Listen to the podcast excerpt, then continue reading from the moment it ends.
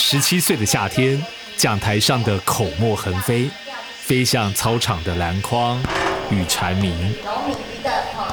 嗯，可以睡觉了。欢迎回顾八七课本。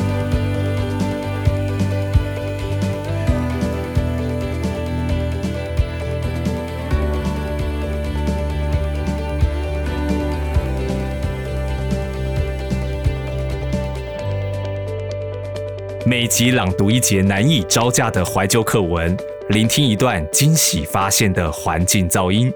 奶奶，欢迎收听正式开播第一集的八七课本。我是嘉伟。八七课本是什么意思呢？我是一九八三年出生的，民国八十七年我升上高中，一年过后，台湾迎来了第一次中学课纲微调，史称一纲多本的八八课纲。于是。我这一代所谓的八七高中生，就成了最后一届使用国立编译馆课本的高级中学生了嘛？那今天晚上呢，要来为大家选读中华民国八十二年修订出版的高级中学三民主义课本上册第六课《民族主义的基本主张》。其实啊，在我高中的时候，三民主义是不考的。所以啊，我在课本上呢非常的干净，都没有什么重点。不过呢，就这一章竟然有画了一些圈圈，有一些红色的圈圈在，所以我就选读了这个章节。那现在同时间呢，你在背景听到的是二零一八年铁路地下化还没有发生之前，高雄火车站的露天月台哦，这是早上六点的环境噪音，其中有一台列车准备要出发了。幸运的话，我们还会再听到列车进站。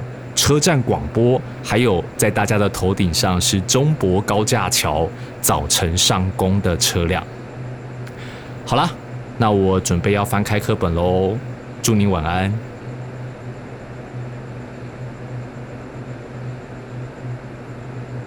第六课：民族主义的基本主张。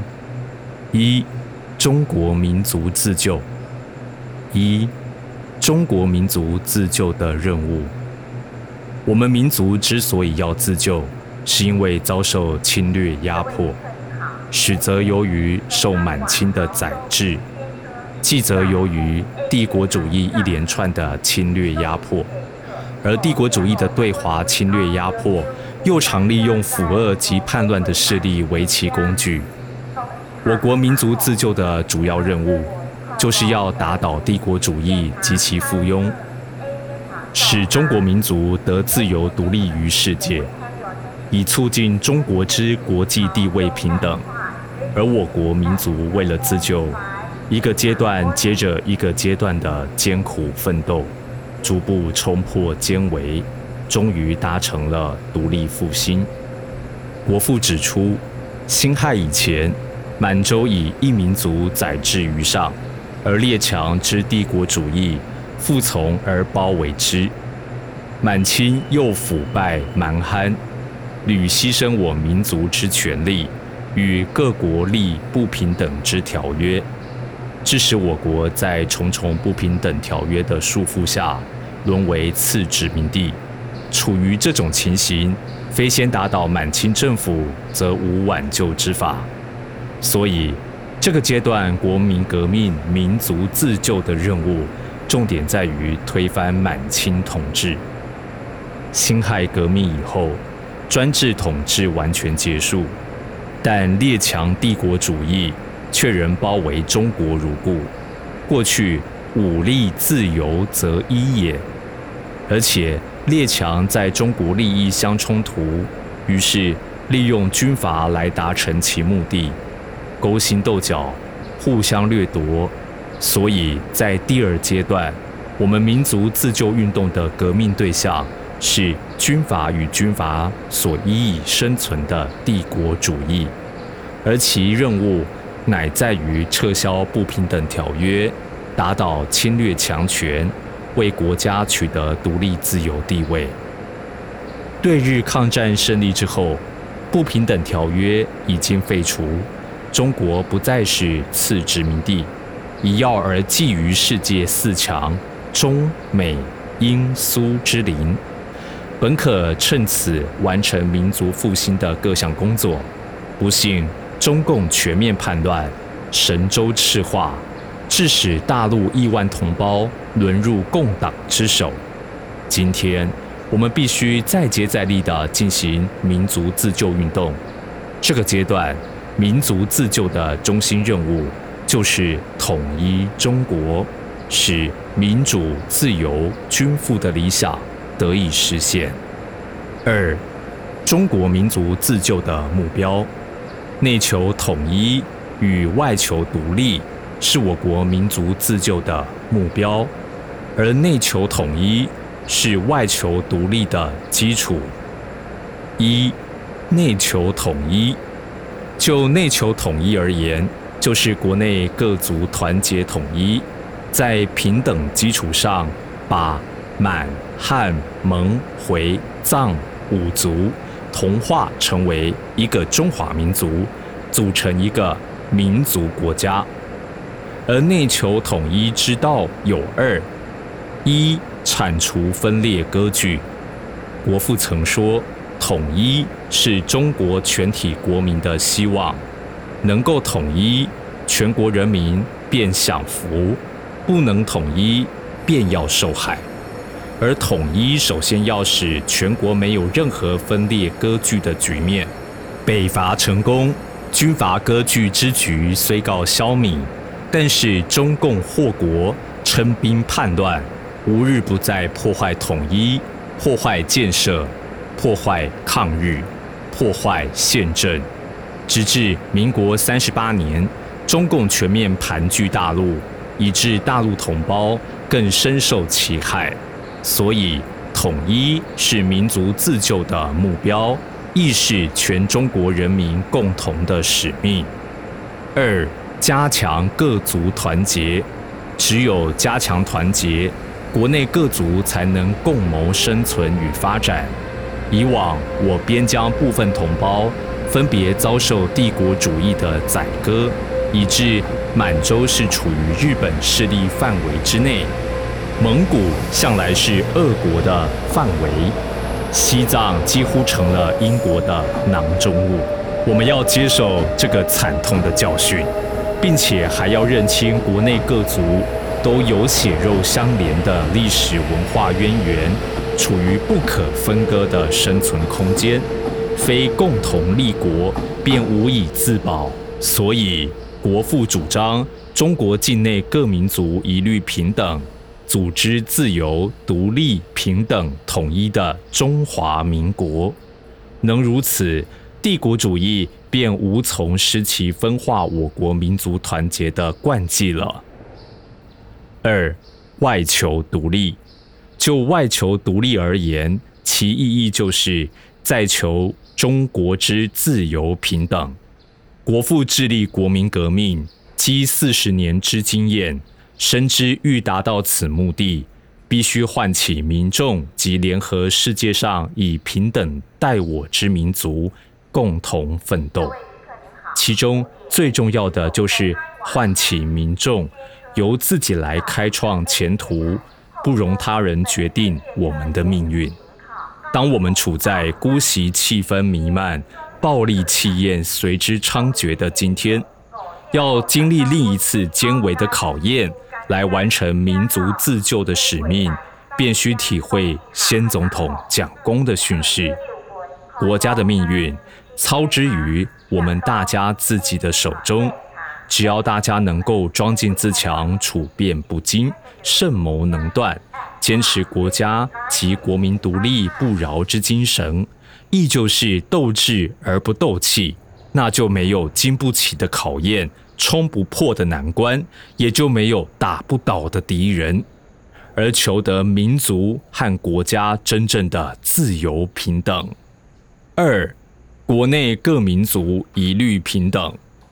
一国内各民族一律平等的含义。国父革命最初虽曾以驱除鞑虏为号召，而其用意在推翻满清一族专制，所以在辛亥革命成功以后，便说满洲宰制政策既已摧毁无余，则国内诸民族已取得平等之结合，并且对于满洲。不以复仇为事，而物与之平等共处于中国之内。从此，汉满蒙回藏同胞皆得为国家主体，皆得为共和国之主人翁，即皆能取得国家参政权，也就是使中国境内各民族一律平等。所谓国内各民族一律平等，就是国内各族在法律上受同样的保护和约束。以及在法律之前一律平等，享同样的权利，尽同样的义务。各族人民的政治权利与基本自由，不因民族的不同而有差别。这种主张乃根源于中国固有的王道文化精神。也唯有这样，国内各族才没有统治者与被统治者之分。征服者与被征服者之别，也才能极自然地逐渐同化成为一个中华民族。二、中华民族的形成与发展，在世界人类文化史上，中华民族是历史悠久、文化博厚、影响深远的民族，其形成与发展颇受世人重视。国父曾说：“以言民族。”有史以来，其始以一民族成一国家，其既乃与他民族糅合团聚，已成一大民族。民族之种类愈多，国家之版图亦随之愈广。各民族在相互融合中而团成一个新的大民族，原是在民族发展过程中的自然结果。在世界各民族中，中华民族的成长与发展就是最显明的例证。一、中华民族由各宗族融合而成。我们要了解中华民族的成长，先总统蒋公曾加以说明。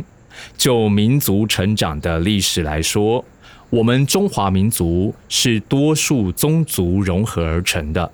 融合于中华民族的宗族，历代都有增加，但融合的动力是文化，而不是武力；融合的方法是同化，而不是征服。在三千年前，我们黄河、长江、黑龙江、珠江诸流域有多数宗族分布于其间。自武帝以后，文字记载较多。宗族的组织更斑斑可考。四海之内各地的宗族，若非同源于一个始祖，即是相结以累世的婚姻。《诗经》上说：“文王孙子本之百世”，就是说同一血统的大小宗支。《诗经》上又说：“起一一人，坤地生就”，就是说各宗族之间。血统相违之外，还有婚姻的系数。古代中国的民族就是这样构成的。二、中华民族的融合与发展。《中国之命运》一书中告诉我们，在中国领域之内，各宗族的习俗、各区域的生活互有不同。然而，和各民族的习俗已构成中国的民族文化。和各区域的生活，已构成中国的民族生存，为中国历史上显明的事实。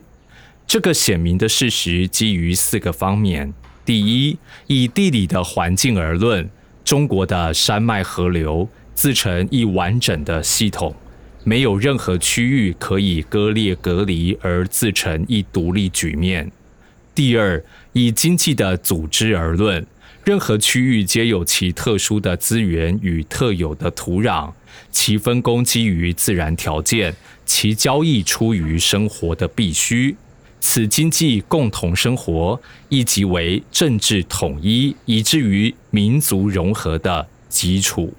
第三，以国防的需要而论，如有一个区域受异族的占据，则全民族、全国家。即失其自卫上天然的屏障。第四，以历史而论，中国五千年的历史即为各宗族共同命运的记录。这一部悠久的历史，基于中华民族固有的德性，复发扬中华民族的崇高文化。由此可知，我国内各族之间是利害一致、休戚相关的。国父非常反对种族歧视。由于元清两朝曾采取种族歧视政策，所以有两次亡国的说法。在民国成立后，国父立即申言：“今者五族一家，立于平等地位，种族不平等之问题解决，政治不平等之问题亦同时解决，永无更起纷争之事，并力主民族同化，造成民族国家，以达到民族主义的积极目的。我们领于过去的惨痛教训。”以及当前民族自救的需要，当更感到民族团结的重要与可贵。三、世界各民族一律平等。一、世界各民族一律平等的含义。国父说，民族主义及世界人类各族平等，一种族绝不能为他种族所压制。所以，世界各民族一律平等。